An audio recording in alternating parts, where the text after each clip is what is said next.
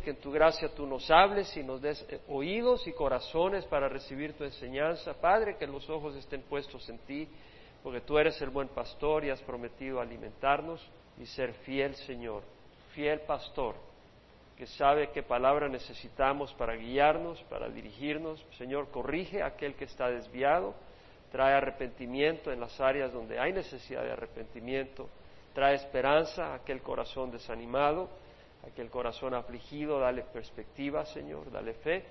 Y Señor, sea honrado y glorificado esta, esta mañana en medio de nosotros, eh, poderosamente por el poder de tu Espíritu, ungiendo, sanando, bendiciendo, y nuestras vidas siendo de honor y de gloria para ti, Señor.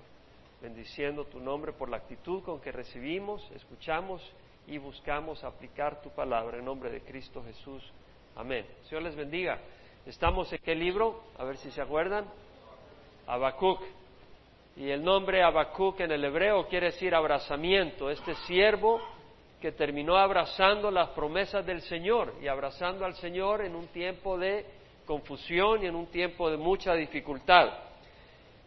Vimos de que Habacuc no nos dice ninguna fuente extra, externa de cuándo escribió, pero por la misma profecía por el mismo libro de Habacuc, sabemos de que le escribió al pueblo de Judá, al imperio sur de Judá, porque habla que Dios iba a levantar en su profecía a los caldeos para traer juicio contra el pueblo de Judá por el desorden, la violencia, la idolatría y la injusticia que imperaba en ellos.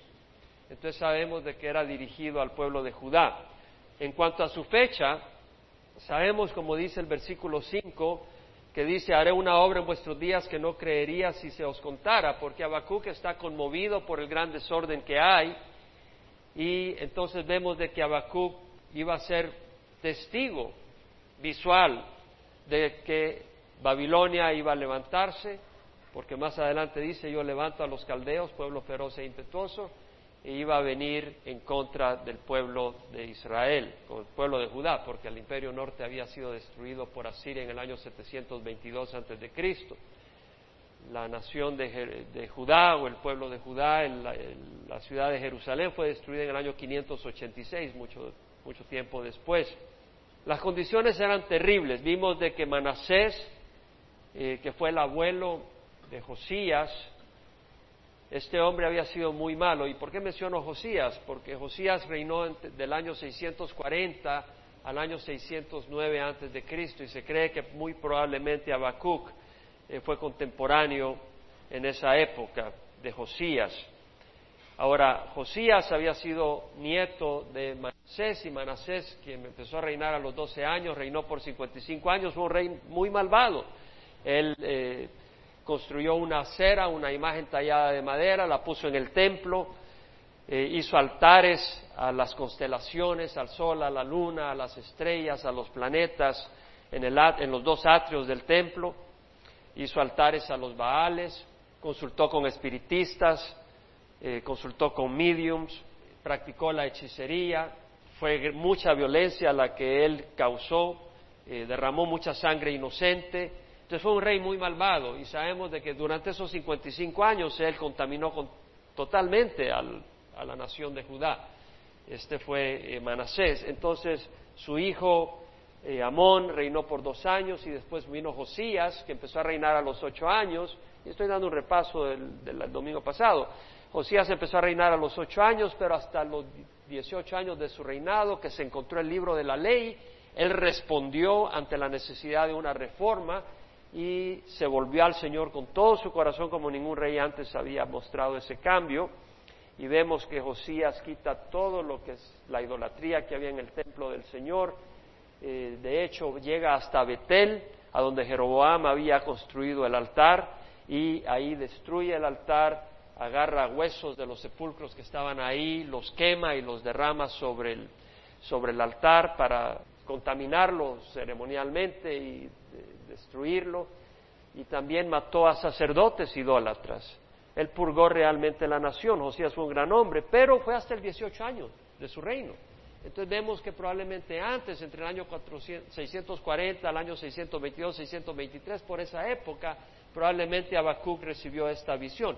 O es posible que no haya sido durante los días de Josías, existe la posibilidad que haya sido después, después de Josías reinó Joacás por tres meses, fue un rey terrible, el hijo de Josías, entonces el emperador o el faraón Necao se lo llevó esclavo a Egipto y puso a Eliakim, que era otro hijo de Josías, y le llamó Joacim, lo puso como rey, este reinó once años, este fue un rey malvado también, es posible que durante el reinado de Joacim haya profetizado Habacuc. Durante el reinado de Joacim vino eh, Nabucodonosor y eh, invadió Jerusalén y le impuso tributo obligatorio a Jerusalén eh, durante el reinado de Eliakim, Josías, Joacim, Eliakim a quien le llamaron Joacim. Entonces es posible que haya sido antes de que llegara Nabucodonosor a invadir, porque no invadió inmediatamente. Joacim reinó del año 609 al año 598, más o menos antes de Cristo. Entonces es posible que antes de que llegara Nabucodonosor haya dado la profecía a Habacuc. De todas maneras, vimos el domingo pasado de que Habacuc se queja porque ve la maldad que hay y clama a Dios, y eso lo vimos en el capítulo 1, Señor, mira la violencia, me haces ver la iniquidad, me haces mirar la opresión, la, discordia, la rencilla, no se cumple la ley, prevalece la, nunca prevalece la justicia. Habacuc se queja, es un hombre justo y es un hombre que ama la rectitud y se siente conmovido por toda la maldad. Y vemos que el Señor le dice, no, yo voy a hacer algo. Tú ves la injusticia, pero yo voy a actuar. Entonces vemos en el versículo 5 que dice, haré una obra en vuestros días que no creerías si se os contara. Y la obra que iba a hacer iba a traer a Babilonia. Dice, yo levanto a los caldeos y va a usar a Babilonia para destruir a la nación de, Judá. El Señor dice, yo voy a hacer justicia, voy a poner orden. Ahora es interesante, varias cosas acá donde dice, voy a, voy a cubrir el capítulo 2, pero quiero refrescar un poco cómo el Señor dice, haré una obra en vuestros días que no creerías si se os contara, y quiero meditar un poquito en esto. Eh, el Señor tiene un tiempo. Eh, la nación se había pervertido y la nación creía que podía seguir así. Pero el Señor dice, no, yo voy a hacer justicia. Y hay un tiempo para la justicia. Y tenemos que nosotros no engañarnos cuando vemos que Dios no está actuando en alguna situación. En el Salmo 73 tenemos que tener cuidado porque si, nosotros vemos que Dios tal vez no está actuando y trayendo justicia inmediatamente ante la maldad, nosotros no seamos atraídos a seguir ese ejemplo, porque estamos engañados. Dios va a hacer justicia. Y en el Salmo 73 vemos a Asaf que dice eh, en versículo 2, en cuanto a mí mis pies estuvieron a punto de tropezar, casi resbalaron mis pasos, porque tuve envidia de los arrogantes al ver la prosperidad de los impíos porque no hay dolores en su muerte y su cuerpo es robusto. O sea, se está dando cuenta Asaf de que hay gente que está actuando con injusticia, hay gente que está actuando inmoralmente, adulterio, fornicación, eh, roba, no hacen las cosas decentes, no pagan impuestos cuando deben de pagar impuestos. Y dice, mira, no hacen nada, Señor, están bien, les va bien. Y, y se siente conmovido Asaf. Dice, no sufren penalidades ni son azotados como los demás hombres. El orgullo es su collar, el manto de la violencia los cubre. Y, él, sigue meditando en eso, eh, conmovido. Se mofan y con maldad hablan de opresión, hablan desde su encumbrada posición. Contra el cielo han puesto su boca y su lengua se pasea por la tierra. Hay personas que se ríen del Señor, se ríen del cristiano, se ríen de la palabra del Señor. Pero vemos acá en el versículo 15 dice, bueno, en el versículo 12, he aquí estos son los impíos y siempre desahogados, han aumentado sus riquezas, ciertamente en vano he guardado puro mi corazón. O sea que este hombre, Asaf, dice, mira lo que están haciendo los impíos y yo aquí buscando caminar rectamente, Señor, es en vano que he caminado rectamente y, lavado mis manos en inocencia. He sido azotado todo el día y castigado cada mañana. Está diciendo, yo he caminado rectamente y me va mal, Señor. ¿Qué está pasando? Si yo hubiera dicho así, dice Asaf, así hablaré he aquí habría traicionado a la generación de tus hijos. Cuando pensaba, tratando de entender esto, fue difícil para mí hasta que entré en el santuario de Dios. Y el, miércoles estudiamos el Salmo 43, donde vimos exactamente el salmista que estaba conmovido porque no había justicia hacia él, hasta que él camina y dice, voy a entrar al santuario de Dios, quiero ir al monte de Dios, quiero ir a su presencia, porque ahí hay respuesta, ahí hay luz. Entonces él, cuando entra al santuario de Dios, dice, comprendí el fin de ellos, ciertamente tú los pones en lugares resbaladizos, los arrojas a la destrucción, ¿cómo son destruidos en un momento? Son totalmente consumidos por terrores repentinos. Cuidado, hermanos, porque vivimos en una generación perversa e incrédula. Y cuidado de que cuando veamos a la gente disfrutando en sus carros últimos modelos, con sus chicas o con sus muchachos, y como que todo le va bien, eh, haciendo venta de drogas y se las manejan para vivir bien o, o eh, lo que sea. Y tengamos cuidado de no ser atraídos a ese estilo de vida, porque Dios va a hacer justicia, Dios va a cobrar cuentas. Dice, son destruidos en un momento, son totalmente consumidos por terrores repentinos, como un sueño del que despierta, oh Señor, cuando te levantes, despreciará su apariencia. Entonces acá de que el Señor va a traer justicia. Como dice el libro de Números 32, 23, tened por seguro que vuestro pecado os alcanzará.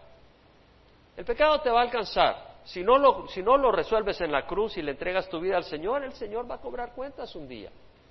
Ahora, vemos acá que Habacuc está diciendo, Señor, ¿qué? Y el Señor le dice, voy a hacer una obra en vuestros días que no creería si os contara. Es interesante que Pablo usa ese versículo cuando hace su primer viaje misionero y después de Chipre va hacia Asia y llega a Antioquía y en el libro de Hechos capítulo 13 leemos de que él entra a la sinagoga judía y les comparte a Jesucristo.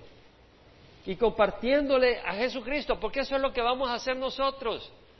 Muchas personas empiezan a enfocarse en los dones del Espíritu Santo. Gloria a Dios que hay dones del Espíritu Santo. Pero el Espíritu Santo vino a hablar de Jesucristo. Y Pablo cuando fue a predicar a los distintos lugares no fue a predicar del Espíritu Santo, fue a predicar de Jesucristo. El Espíritu Santo fue derramado para poder ver a Jesucristo, para poder entender su palabra, para poder ser transformados. Pero a quien predicamos es a Jesucristo. Eso fue lo que predicó Pablo. Y vemos acá que dice en el versículo 23 del capítulo 13, Pablo habla de la descendencia de David y dice de la descendencia de este conforme a la promesa Dios ha dado a Israel a un Salvador, Jesús. Es a lo que fue a predicar Pablo. Y en el versículo 37 dice, aquel a quien Dios resucitó no vio corrupción. Por tanto, hermanos, sabed que por medio de Él se os es anunciado el perdón de los pecados. Por medio de Jesucristo, perdón de los pecados. Y que de todas las cosas de que no pudiste ser justificados por la ley de Moisés, por medio de Él todo el que cree es justificado.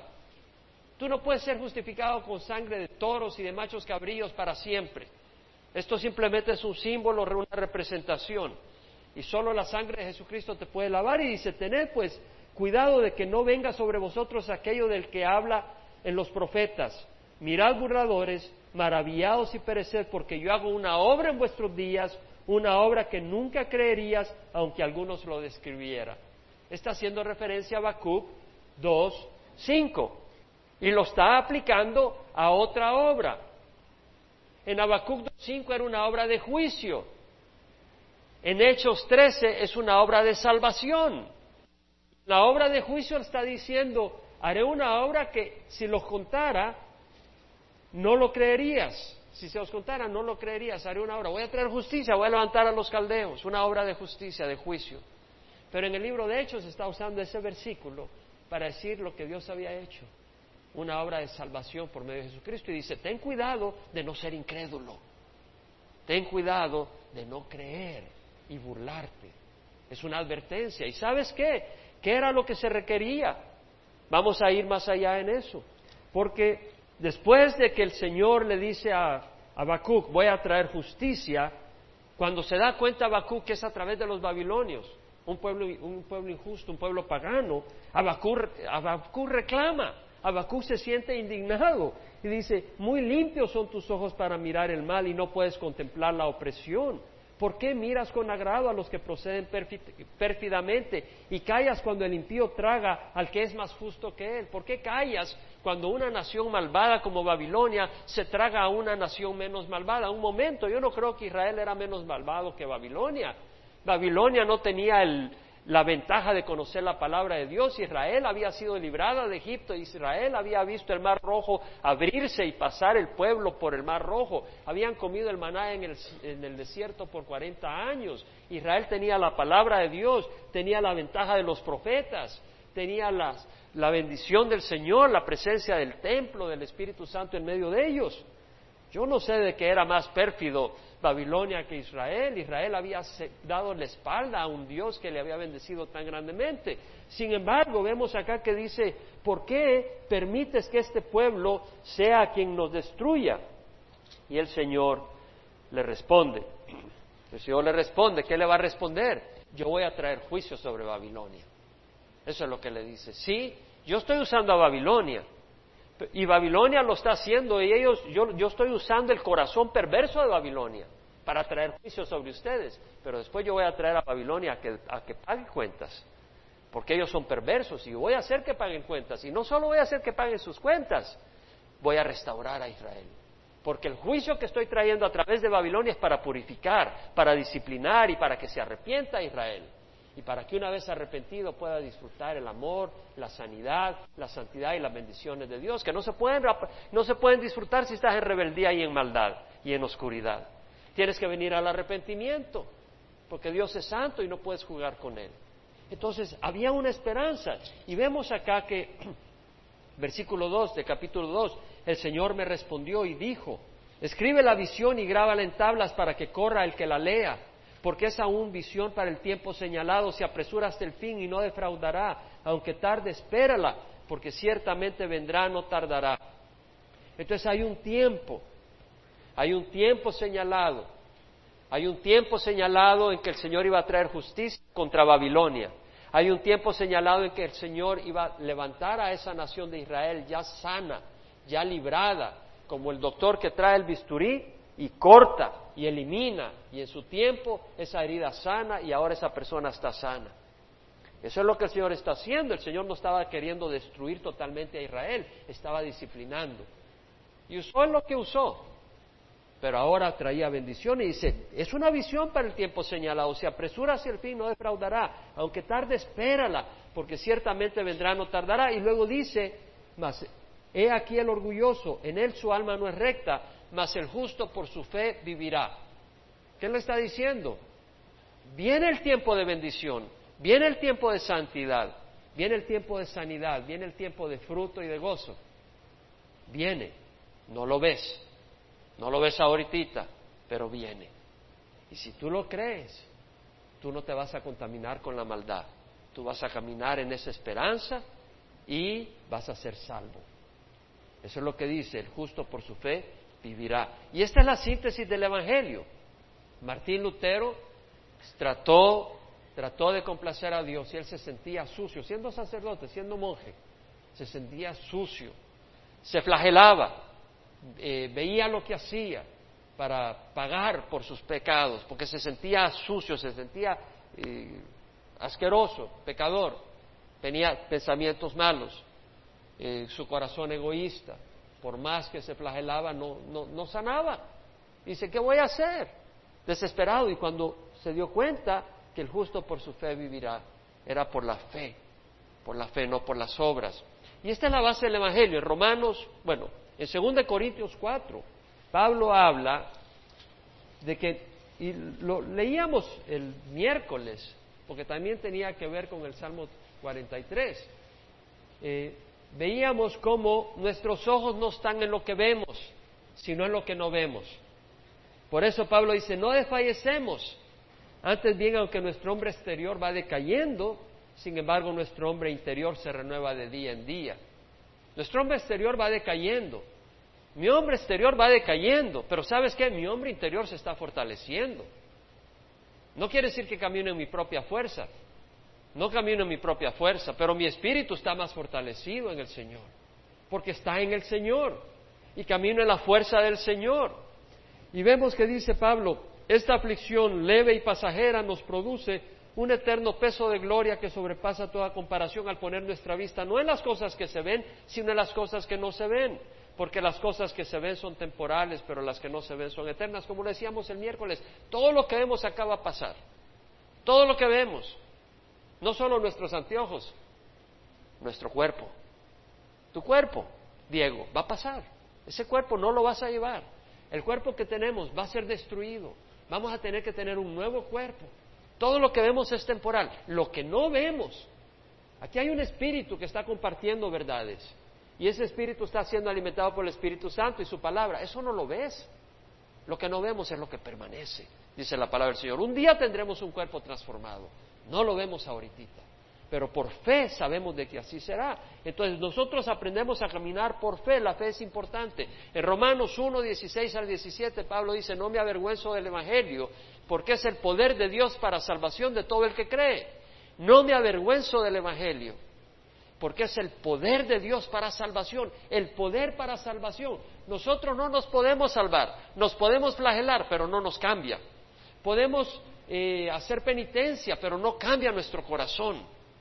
Necesitamos un cambio poderoso y el único que tiene poder para hacerlo es Dios y la puerta es el Evangelio. Entrando tenemos que cederle nuestro corazón. Por eso Pablo dice, no me avergüenzo del Evangelio, porque es el poder de Dios para salvación de todo el que cree, del judío primeramente y después del griego. Porque en el Evangelio la justicia de Dios se revela por fe y para fe. La justicia de Dios se revela por fe. La justicia, ¿cómo vamos a ser salvos? Teniendo justicia. Mientras seamos injustos estamos condenados. ¿Cómo vamos a ser salvos siendo revestidos de justicia? ¿Cómo? La justicia de Dios se revela por fe. ¿Cómo? Poniendo la fe en Jesucristo. Y para fe. ¿Qué quiere decir para fe? Que no solo vamos a recibir la salvación por fe, pero seguimos caminando por fe. Por fe y para fe. No me avergüenzo del Evangelio porque es el poder de Dios para salvación de todo el que cree, del judío primeramente y después del griego, porque en el Evangelio la justicia de Dios se revela por fe y para fe, tal como está escrito, el justo por la fe vivirá. El justo por la fe vivirá. Vivirá en el sentido de tener vida, pasar de muerte a vida y por fe continuará viviendo. ¿Sí me explico? Por fe seguiremos caminando. No solo en Romanos aparece este versículo que el justo por la fe vivirá. En Gálatas 3, vaya conmigo a Gálatas. Es importante leer esto. ¿Por qué? Porque algunos recibimos al Señor Jesucristo por fe. Y decimos, gloria al Señor, yo quiero recibir a Jesucristo. Y recibimos a Jesús por fe. Pero de ahí nos empiezan a mirar. Oye, se dice cristianito y mira cómo se comporta. Oye, mira, ¿oíste la palabrota que dijo ahí? Y tal vez tú eres cristiano, pero todavía no te ha quitado todas las espinas el Señor, ¿verdad? Pues ahora, si tú sigues dando palabrotas y no te molesta, me pregunto si eres cristiano. Pero si te ofende y te sientes mal y dices, Señor, yo quiero cambiar, y alguien te dice, mira este, lo que sea, ya empiezas tú, ya no, yo tengo que, yo voy a empezar a hacer esto y voy a empezar a hacer lo otro, para, para tratar de aplacar a Dios, para tratar de mostrar que eres recto. Ten cuidado porque nuestra justicia no la podemos mejorar. Es perfecta. Es la sangre de Jesús la que nos hace justos. ¿Cómo puedes añadirle a eso? En Gálatas 3 leemos el versículo 1. Oh Gálatas insensatos, ¿quién os ha fascinado? A vosotros ante cuyos ojos Jesucristo fue presentado públicamente como crucificado. ¿Quién os fascinó? Esto es lo único que quiero averiguar, averiguar de vosotros. ¿Recibiste el Espíritu por las obras de la ley o por el oír con fe? ¿Cómo recibiste el Espíritu Santo? Yo recuerdo cuando estaba en El Salvador hace muchos años, tenía mis 13 años, y oía de que había un derramamiento del Espíritu Santo en Estados Unidos y que habían dones del Espíritu Santo. Y dije, ay, qué hermoso, yo quiero vivir eso. Y yo estaba dispuesto a dar lo que fuera para poder experimentar eso. ¿Sabes que No tienes que dar nada, ya Dios lo dio. Jesucristo pagó, por eso es un don. Todo lo que tienes que hacer es recibirlo recibir los dones del Espíritu Santo. No los merecemos, son dones, son regalos. Y vemos acá que dice, recibiste el Espíritu por las obras de la ley, por hacer esto, por hacer lo otro, o por el oír con fe. Tan insensatos sois. Habiendo comenzado por el Espíritu, vais a terminar ahora en la carne. ¿Habéis padecido tantas cosas en vano si es que en realidad fue en vano? Aquel que os os suministra el Espíritu y hace milagros entre vosotros, lo hace por las obras de la ley o por el oír con fe. El que os da el Espíritu, el que hace milagros en ti, lo hace porque tú estás haciendo obras para merecerlo o lo haces porque oyes con fe. Dios lo va a hacer. Dios te va a bendecir, pero tiene que ser un corazón sincero, porque un corazón malvado que a Dios nadie lo engaña, hermanos. A Dios nadie lo engaña. Si tú vienes y dices, bueno, yo voy a dar mil dólares porque quiero dos mil dólares, el Señor dice, bueno, tú no estás dando porque me amas, tú no estás dando porque, tú lo que quieres es que te dé dos mil dólares y estás haciendo negocio conmigo. Yo, mis bendiciones no las vendo. Mis bendiciones han sido compradas por la sangre de Jesucristo. Y el Señor quiere bendecirnos. Versículo 6 dice, así Abraham creyó a Dios y le fue contado como justicia. Creyó y le fue contado como justicia. Creyó. Creyó de que Dios lo iba a bendecir y que de, él iba a salir una descendencia más amplia o tan grande, como, incontable, innumerable como las estrellas del cielo. Y, y porque creyó, Dios lo declaró justo. Y porque creyó, él caminó en el camino de Dios. Porque yo creo en el Señor, yo camino en el camino del Señor. Yo sé que Él un día va a venir. Yo sé que aquellos que no quieren hacer nada con la rectitud van a tener una separación eterna de Él.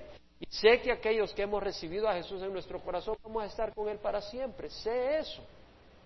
Y sé que este tiempo es un tiempo para aprovecharlo. Sé que hay personas que se están yendo al infierno. Y sé que tenemos el mensaje de salvación para compartirlo con, con esas personas. Algunas personas comparten, pero no comparten con pasión. Yo te hago una pregunta, si tú ves un edificio con fuego, tú vas y le dices al vecino, oye, agarra unos vasitos de agua, vamos a apagar el fuego. Tú vas todo emocionado, todo apasionado a hacer algo. Y si sabes que hay un infierno y que hay un cielo y que tenemos el mensaje de salvación, ¿cómo lo vamos a compartir? Tiene que tocar nuestras emociones, ¿no crees? Porque es la realidad. Entonces dice, la escritura, sabed esto, que los que son de fe, estos son hijos de Abraham, versículo 7 de Gálatas 3. Y la escritura preveyendo, previendo que Dios justificaría a los gentiles por la fe, por la fe, anunció de antemano las buenas nuevas a Abraham diciendo, en ti serán benditas todas las naciones. Así que los que son de fe son bendecidos con Abraham el creyente. Si tú tienes fe vas a ser bendecido por la fe. Los que somos de la fe somos bendecidos con Abraham el creyente. Ahora mira lo que dice. Todos los que son de las obras de la ley están bajo maldición. Si tú quieres recibir las bendiciones de Dios y tú dices, yo voy a trabajar para las bendiciones de Dios. Yo voy a ir a la iglesia y voy a poner sillas porque quiero que Dios me bendiga. Mm. Yo voy a ir y hacer esto porque quiero recibir el Espíritu Santo. Mm. Yo quiero hacer esto porque quiero la bendición de Dios. En... Cuidado. Porque los que son de las obras de la ley están bajo maldición, porque escrito está, maldito todo el que no permanece en él, todas las cosas escritas en el libro de la ley para hacerlas. No es las obras de la ley, es el creer en el Señor. Y una verdadera fe va a producir fruto. Si alguien viene y te dice, mira, este es un tiquete de la lotería, tiene cien mil dólares de ganancia. Si tú crees, yo ya no te tengo que decir qué vas a hacer con eso. Vas a ir corriendo a cobrarlo. Pero si tú no crees, ¿de qué sirve que te diga que es cierto? Tu fe va a dictar tu acción. Que nadie es justificado ante Dios por la ley es evidente, porque el justo vivirá por la fe. Aquí vemos una vez más Habacuc 2.4. El justo vivirá por la fe. Las condiciones que rodeaban a Habacuc eran terribles. Era de injusticia, era de maldad. El Señor iba a traer justicia, iba a traer a los babilonios. Habacuc clama, ¿cómo, Señor? dice, no te preocupes, voy a hacer justicia con Babilonia, todo su tiempo. Tú camina por fe, tú sigue caminando rectamente, tú sigue haciendo lo que tienes que hacer, tú camina en rectitud. Versículo 35 del capítulo 10, no desechéis vuestra confianza, la cual tiene gran recompensa, porque tenéis necesidad de paciencia, para que cuando hayáis hecho la voluntad de Dios obtengáis la promesa. Paciencia. No desechéis vuestra confianza. Algunos de ustedes empezaron a caminar con el Señor hace un año, hace cinco, hace diez, hace quince, y a veces se pone color de hormiga la cosa, ¿verdad? No desechéis vuestra confianza. Porque dentro de muy poco tiempo el que ha de venir vendrá y no tardará. Dentro de poco tiempo viene el Señor. Mas mi justo vivirá por la fe. Una vez más, tres lugares donde aparece el, versículo 2.4 de Habacuc. Mi justo vivirá por la fe y si retrocede mi alma no se complace en él. Quiere decir de que tú dices, yo recibí al Señor y empiezas a caminar con el Señor. Pero de ahí las cosas se ponen color duro y tú te haces para atrás Mira la advertencia. Versículo 39, nosotros no somos de los que retroceden para perdición. Como decían en Sudamérica, para atrás ni para agarrar invión. Por nosotros no somos de los que retroceden para perdición, sino de los que tienen fe para la preservación del alma. La salvación es por fe, hermanos. Y ese es el mensaje de Habacuc y el mensaje de que independiente de las circunstancias, si tú tienes fe, tú no te vas a meter en el mundo ni en la suciedad del mundo. Vas a caminar en rectitud. Versículo 5, vamos a leerlo. Además, el vino traiciona al hombre arrogante, de modo que no se queda en casa, porque ensancha su garganta como el Seol, y es como la muerte que nunca se sacia. Reúne para sí todas las naciones y recoge para sí todos los pueblos. Está hablando de Babilonia. Está hablando de que ellos toman, los gobernantes los ah, capitanes se emborrachaban. Y dice, el vino traiciona al hombre. ¿Qué es lo que pasa?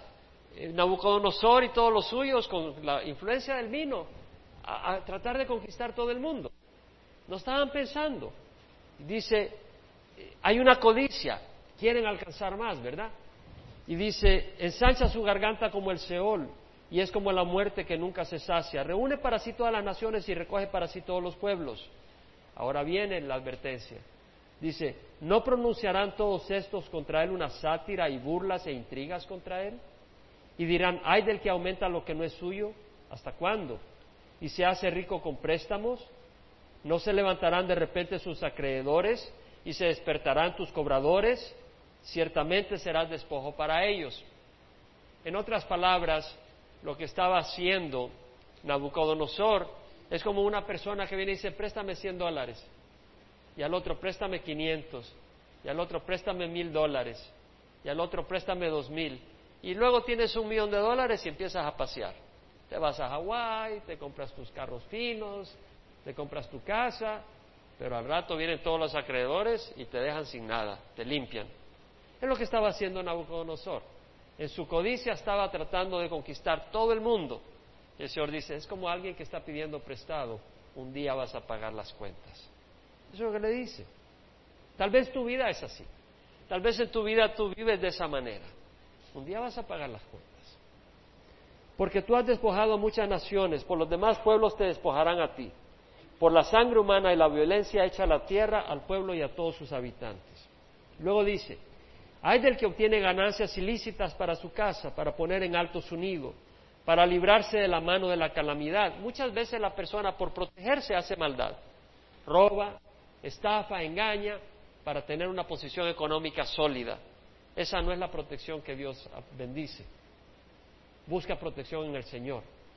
Pero el que si tú usas cosas malas para protegerte, si tú haces una fortuna de una manera ilícita, no te vas a librar de la calamidad. Has maquinado cosa vergonzosa para tu casa, destruyendo a muchos pueblos, pecando contra ti mismo. Ciertamente la piedra clamará desde el muro y la viga te contestará desde el armazón. En otras palabras, la piedra que hiciste, Babilonia, para edificar tus jardines y tus murallas, las vigas, un día van a declarar contra ti, porque fueron robadas fueron a base de la explotación y del avance contra naciones inocentes. Inocentes en el sentido que ellos no tenían el derecho, ellos lo hicieron, Dios lo permitió. Dios los usó para traer justicia, pero ellos no tenían el derecho de ir y, y explotar a otras naciones. Hay del que edifica una ciudad con sangre y funda un pueblo con violencia. ¿No viene de Jehová de los ejércitos que los pueblos trabajen para el fuego y las naciones se fatiguen en vano? Es una buena pregunta. ¿Para quién trabajamos? Segunda de Pedro, capítulo 3, versículo 10. ¿Para quién trabajamos? Lo que hacemos. Tú dices, bueno, cuando me muera ya estuvo. No, no, no, no. No es así. El día del Señor vendrá como ladrón en el cual los cielos pasarán con gran estruendo y los elementos serán destruidos con fuego intenso y la tierra y las obras que hay en ella serán quemadas. Vamos a tener que dar cuentas un día por nuestro tiempo y nuestras acciones y lo que hacemos. Algunas cosas van a levantarse en juicio contra los que las han hecho. Santiago habló de eso. Las riquezas que acumulaste en los últimos días serán testigos contra ti, dijo Santiago. Es importante entender de que si las cosas van a ser destruidas con fuego, las cosas que hacemos para el Señor, motivados por el Señor, de acuerdo a la voluntad del Señor, no van a ser destruidas. Van a tener su recompensa. Tú puedes vivir para este mundo 20, 30, 40, 50 años y al final terminar en bancarrota. Aunque tal vez te salves, pero todo lo que haces tal vez lo haces por ganar crédito, por que la gente te admire, o no te importa el amor a los hermanos, un poquito nomás, y no haces nada por los demás. Cuando te mueras vas a estar en bancarrota, tal vez vas a entrar al cielo, pero vas a ser un pordiosero ahí, por decirlo así. En 1 Corintios 3, el Señor habla que las obras van a ser probadas por fuego. Es importante porque estas cosas no salen en el periódico. Es importante porque estas cosas no salen en la televisión o en la radio secular. Y necesitamos lavar nuestra mente de la manera con que el mundo trata de programar nuestra manera de vivir. Y debemos desprogramarnos y lavarnos con la palabra de Dios para pensar de la manera correcta y sana. En 1 Corintios 3:11 dice, nadie puede poner otro fundamento que el que ya está puesto, el cual es Jesucristo. Así que mis amigos, la piedra en que está establecida la iglesia no es nadie más que Jesucristo. Nadie puede poner otro fundamento que el que ya está puesto, el cual es Jesucristo.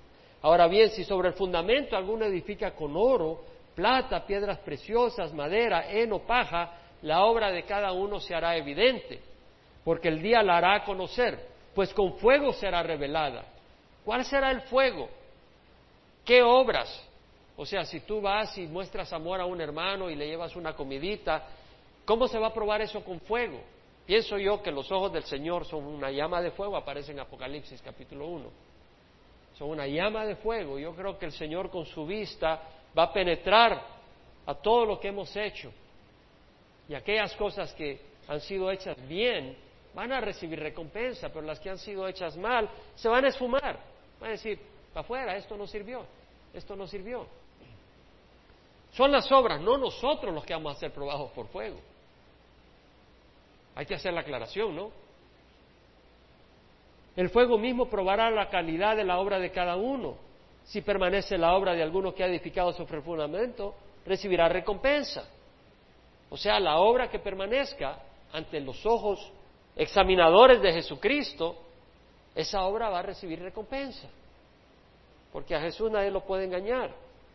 Y si es consumida, sufrirá pérdida, sin embargo, él será salvo, aunque así como por fuego, es decir, porque tú no eres salvo por tus obras, eres salvo por poner la fe en Jesucristo. Pero si tus obras no hablan de lo que Dios ha hecho, ni sirven, ni han sido motivadas por Dios, has vivido una vida vana. Las obras deben de ser hechas en Jesucristo.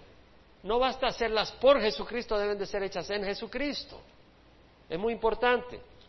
Entonces, ¿qué necesitamos para llegar cuando el Señor venga y juzgue nuestras obras. ¿Qué necesitamos? Necesitamos la palabra de Dios para que examine nuestros corazones mientras hacemos lo que hacemos. En Hebreos 4, ¿qué nos dice? La palabra de Dios es viva y eficaz y es más cortante que cualquier espada de dos filos, penetra hasta la división del alma y del espíritu y de la coyuntura de los términos y es poderosa para discernir los pensamientos y las intenciones del corazón. Por eso yo leo la palabra de Dios, porque la palabra de Dios no me deja escaparme, gracias a Dios. La palabra de Dios discierne los pensamientos y las intenciones de mi corazón para que no pierda mi tiempo.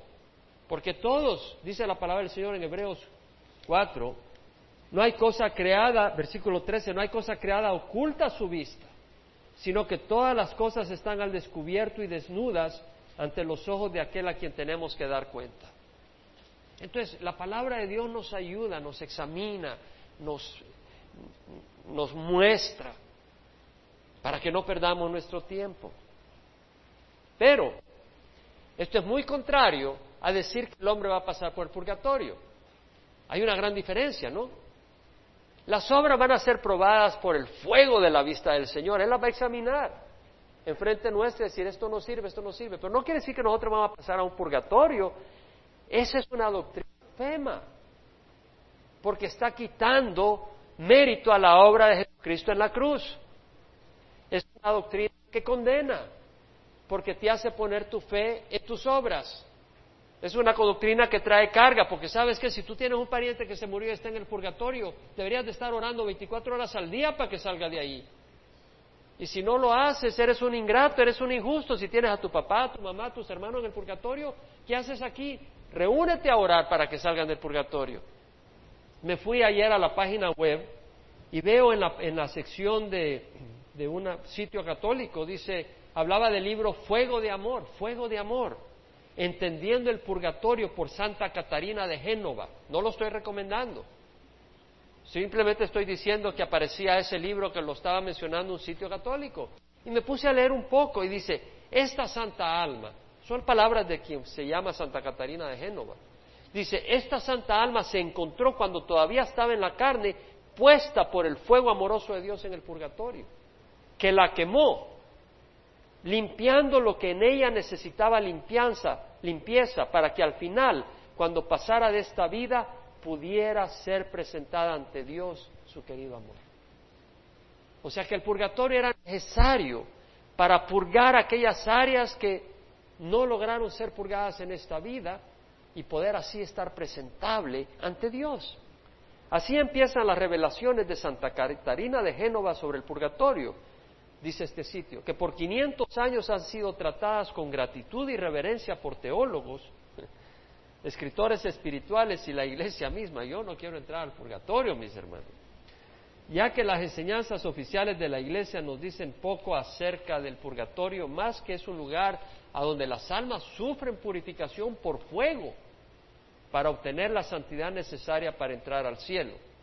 Muy interesante, muy lógico, lógico sí, porque dice la lógica humana, tú tienes egoísmo. ¿Quién de ustedes ya está libre de egoísmo? ¿Quién de ustedes está libre ya de impurezas? ¿Quién de ustedes está libre de, de engaño? El que levante la mano ya es el primer engañoso. ¿Verdad? Estamos, no estamos libres de todas las áreas. Espero que si has venido al Señor estás mucho más limpio que cuando viniste al Señor, porque Dios hace la obra. Entonces la idea es, Dios tiene que purificarte y te va a purificar con fuego.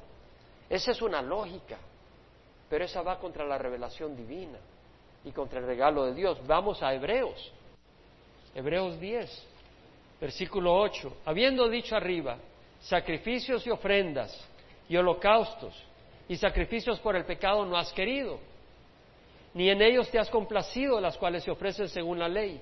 Entonces dijo, he aquí, yo he venido para hacer tu voluntad. Él quita lo primero para establecer lo segundo. Por esta voluntad hemos sido santificados mediante la ofrenda del cuerpo de Jesucristo una vez para siempre una vez para siempre, una vez para siempre, es decir, una vez y ya bastó, ya no es necesario. Versículo 11. Ciertamente todo sacerdote está de pie día tras día ministrando y ofreciendo muchas veces los mismos sacrificios que nunca pueden quitar los pecados. Vétete a las iglesias tradicionales. El día de hoy están celebrando sacrificios. Esos sacrificios no pueden quitar los pecados. Pero él, dice el versículo 12, habiendo ofrecido un solo sacrificio por los pecados para siempre, se sentó a la diestra de Dios, esperando de ahí en adelante hasta que sus enemigos sean puestos por estrado de sus pies. Porque por una ofrenda, por una ofrenda, Él ha hecho perfectos, perfectos para siempre a los que son santificados. Si somos perfectos, ¿por qué tenemos que ir al purgatorio? Es la obra del Señor, es la obra del sacrificio de Jesucristo.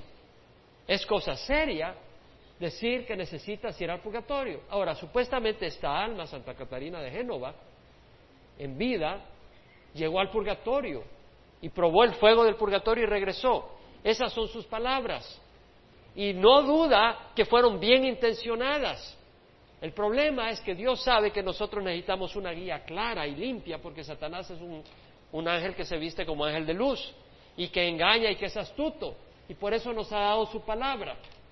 Entonces, cuando alguien viene con una revelación, yo le pregunto, ¿está de acuerdo a la palabra de Dios o no? Y si no está de acuerdo a la palabra de Dios, yo no voy a desechar la palabra de Dios, voy a desechar el sueño o la revelación del que me la da. Pero acabemos de que la iglesia ha tomado estos sueños, ha tomado estas revelaciones y las ha puesto en contra de la palabra de Dios, porque ambas no están de acuerdo.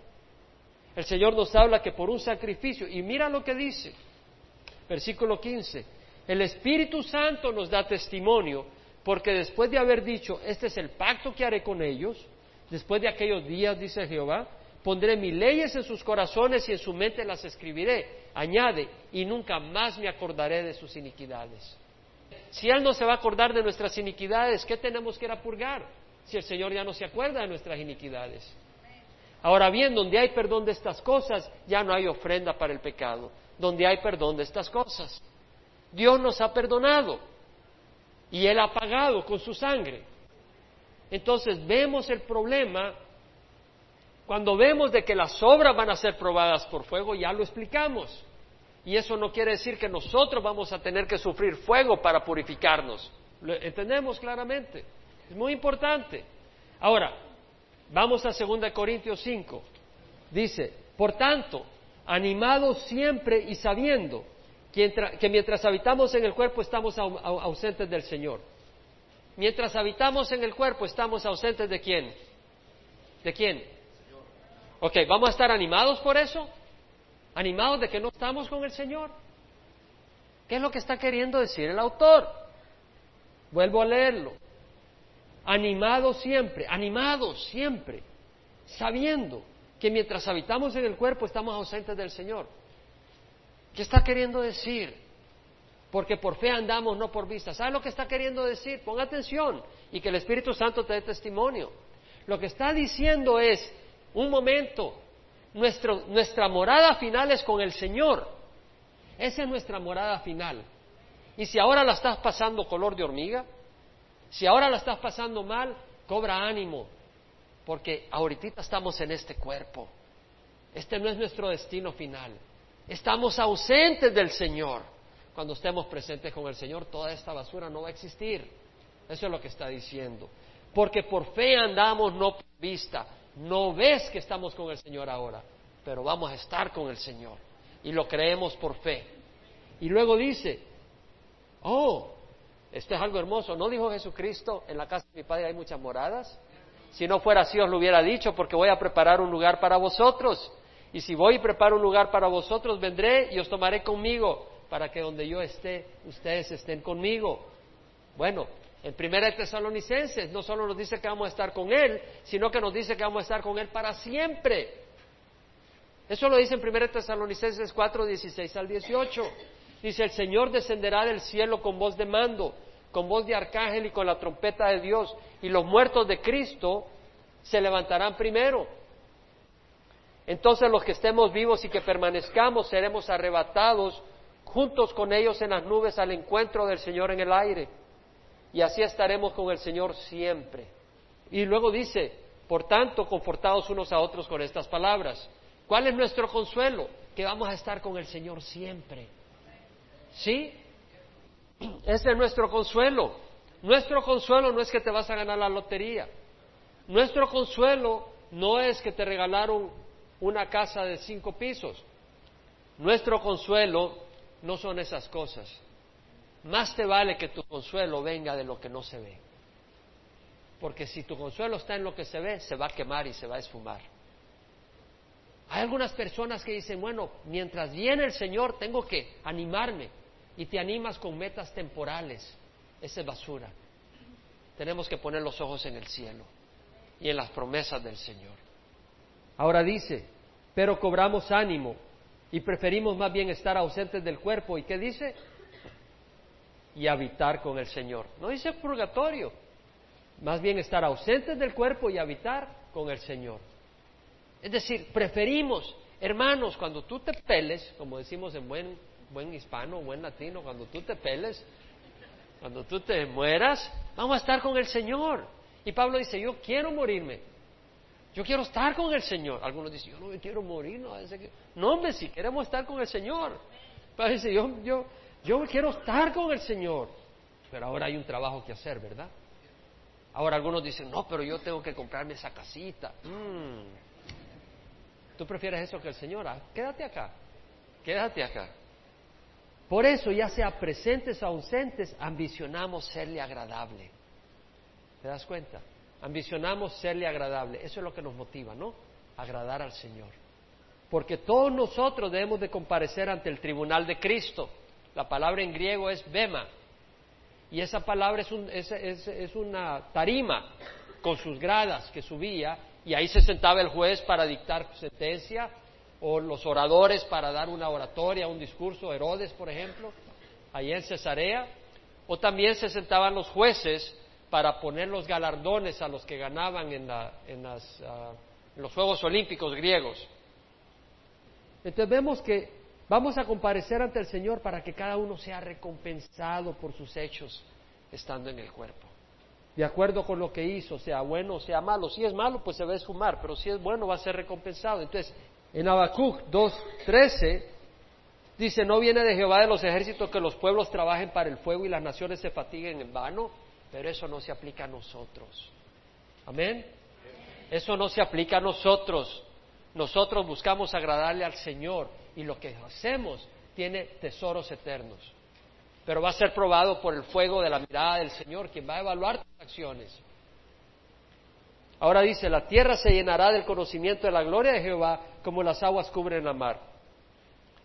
¿Cuál es la gloria del Señor? Jesucristo. ¿No es el resplendor de su gloria y la representación exacta de su naturaleza, dice Hebreos? La gloria, cuando, caminó hace dos mil años el Señor Jesucristo aquí, ¿dónde tenías que ir para ver la gloria de Dios? A donde anduviera Jesucristo. Jesucristo es la gloria de Dios y Jesucristo va a venir y reinar y nosotros vamos a reinar con Él. Entonces la tierra se llenará del conocimiento de la gloria de Jehová como las aguas cubren la mar. No me, no me aguanto por ese día.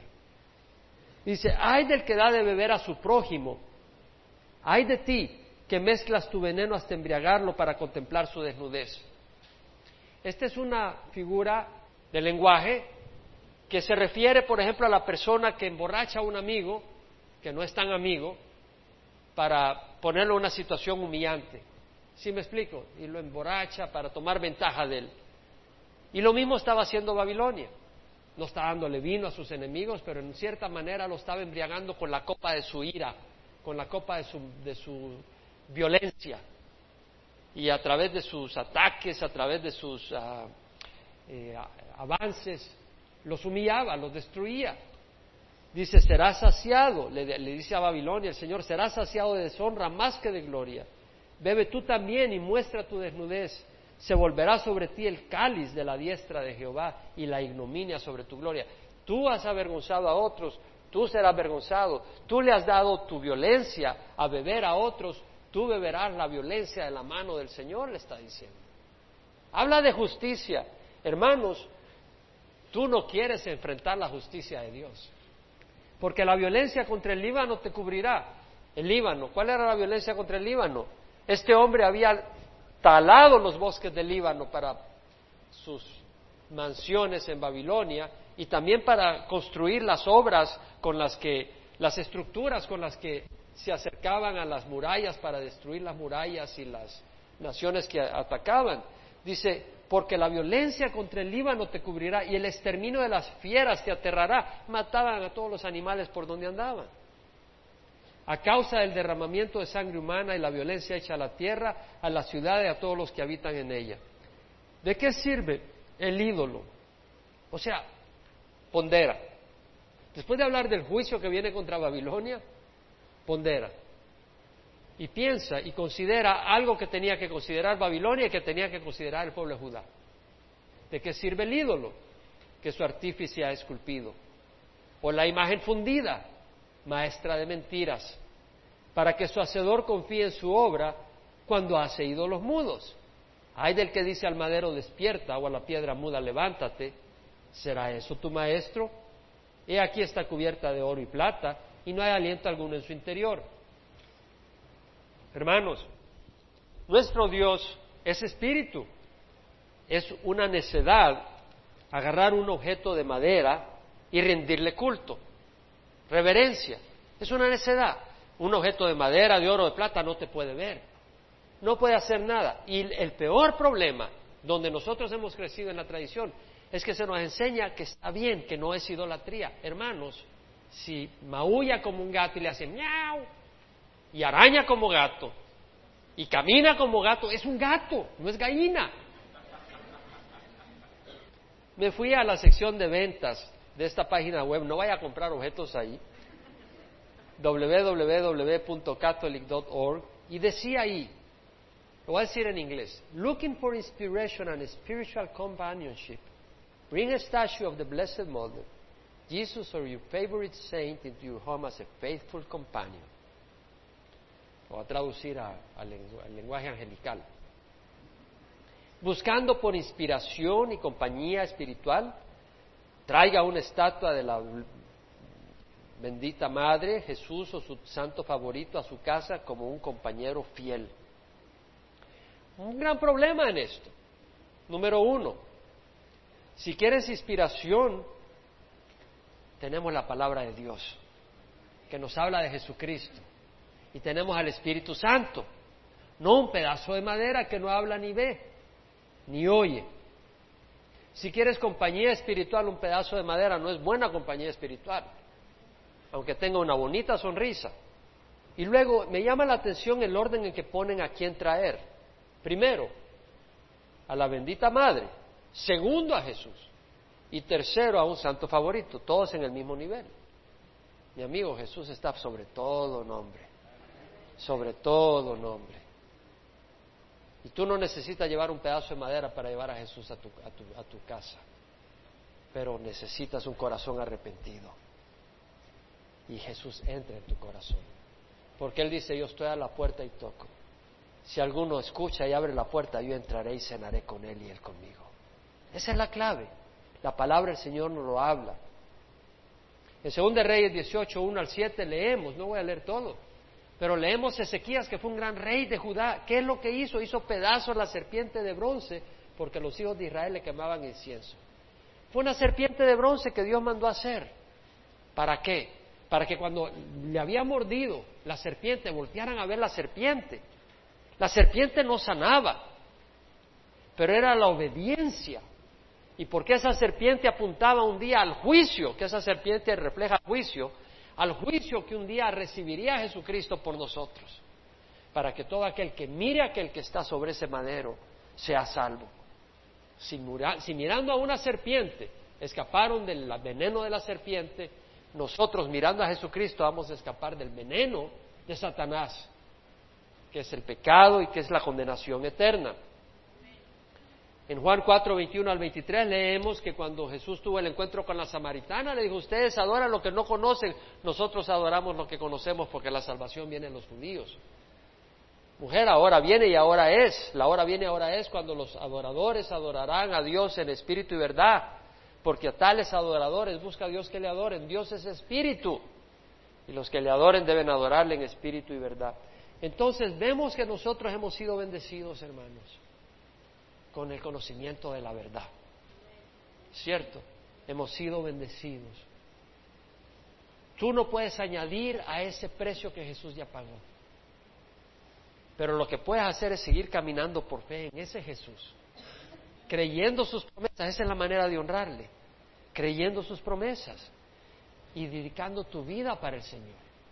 Y dicho sea de paso, tú puedes pensar en una mejor manera de pasar esta vida que sirviendo al Señor. La mejor manera es servir al Señor. Pero el Señor está en su santo templo, calle delante de él toda la tierra. Vamos a pararnos. El Señor está en su santo templo, calle delante de él toda la tierra. Eso para mí lo que quiere decir es que dice, tú tienes tus estatuas, ¿verdad? Y tú les oras y le gritas y le callas y le lloras y le, y le dedicas incienso y todo. Y el Señor dice, ¿sabes qué? Cállate y escucha mi voz. Yo estoy en el templo. Yo estoy en el templo y hablo. Y hablo a través de su palabra. Eso es lo que está diciendo. Olvídate de tus ídolos, olvídate de tus estatuas. Cierra la boca por un momento y escucha mi voz, dice el Señor. Y somos privilegiados de conocer la voz del Señor. Vamos a cerrar los ojos. Si tú nunca has puesto tu fe en el Señor, hoy te invito a que lo hagas. Es por fe que somos salvos, no por obras. Si tú caminas en pecado, Dios envió a su Hijo Jesucristo a morir por nosotros. De hecho, dice la palabra del Señor, que de tal manera amó Dios al mundo que dio a su Hijo unigénito, para que todo el que crea en Él no se pierda, mas tenga vida eterna. Porque Dios no envió a su Hijo al mundo para condenar al mundo, sino para que el mundo sea salvo por medio de Él. Y este es el juicio, que la luz vino al mundo. Pero los hombres amaron más la oscuridad que la luz porque sus acciones eran malas. Porque el que hace lo malo odia a la luz y no viene a la luz para que sus acciones no sean expuestas. Pero el que practica la verdad viene a la luz para que sus acciones sean pues, mostradas que han sido hechas en Dios. Entonces, todos hemos estado en algún momento en la oscuridad, pero aquí hemos expuesto la luz del Señor, en la luz de la palabra de Dios. Y podemos tener una acción, o apartarnos de esta luz y caminar en la oscuridad y odiar a Dios, que eso es odiar a Dios. Dice, yo no odio a Dios, sí, te lo estás rechazando, como el agua odia el aceite, no se mezclan. O rechazas la palabra del Señor, rechazas la luz, o dices, Señor, yo soy pecador, estoy de acuerdo contigo, te pido perdón, transfórmame, perdóname, cámbiame y dame tu espíritu. ¿Y sabes qué? Él está dispuesto a dar el Espíritu Santo a la persona más pecadora, más malvada, tan solo si dice, perdóname. Porque el Señor te creó y te ama y tiene poder para cambiar y transformarte. Y verás qué linda oportunidad tendrás de pasar de ser de hijo de la oscuridad a ser hijo del Dios viviente, hijo del Rey de Reyes y Señor de Señores. Así que ahí donde estás, si tú deseas recibir al Señor, ora conmigo. Y si tal vez has caminado en pecado, ten cuidado, porque no puedes caminar en pecado y pensar de que vas a pasar como que sin nada. De Dios nadie se burla, de Dios nadie se burla. Y si tú has conocido el Evangelio, tú necesitas arrepentirte. Si has oído el Evangelio antes y has caminado en el Señor y has caminado ahora en pecado, tienes que arrepentirte, porque el Señor no va a permitir que tú sigas pateando la sangre de Jesús. Así que yo te invito a que recibas al Señor. Pon tu fe en Jesucristo. Y aquí yo os cuento algo que si os lo contara no lo creerías, dijo, dijo el Señor Habacuc. Y Pablo dijo eso. Yo os cuento algo y créelo, que no se cumpla la profecía de que si lo cuento no lo creerías, que no te burles, que no seas duro contra esa profecía. Recibe al Señor, ora conmigo, todos con respeto, con ojos cerrados. Recibe al Señor, Padre Santo. Puedes orar ahí, no te avergüences, Padre Santo. Te ruego perdón por mis pecados. Hoy recibo a Jesucristo como mi Señor y mi Salvador. Dame tu Santo Espíritu para cambiar mi corazón, para darme luz, para caminar en rectitud, en santidad, para rechazar el pecado, para desear tu palabra, para desear lo bueno, para saborear tu presencia. Perdóname, Señor. Te pido perdón. Entra a mi vida, cámbiame, yo te necesito. Heme aquí. En nombre de Cristo Jesús.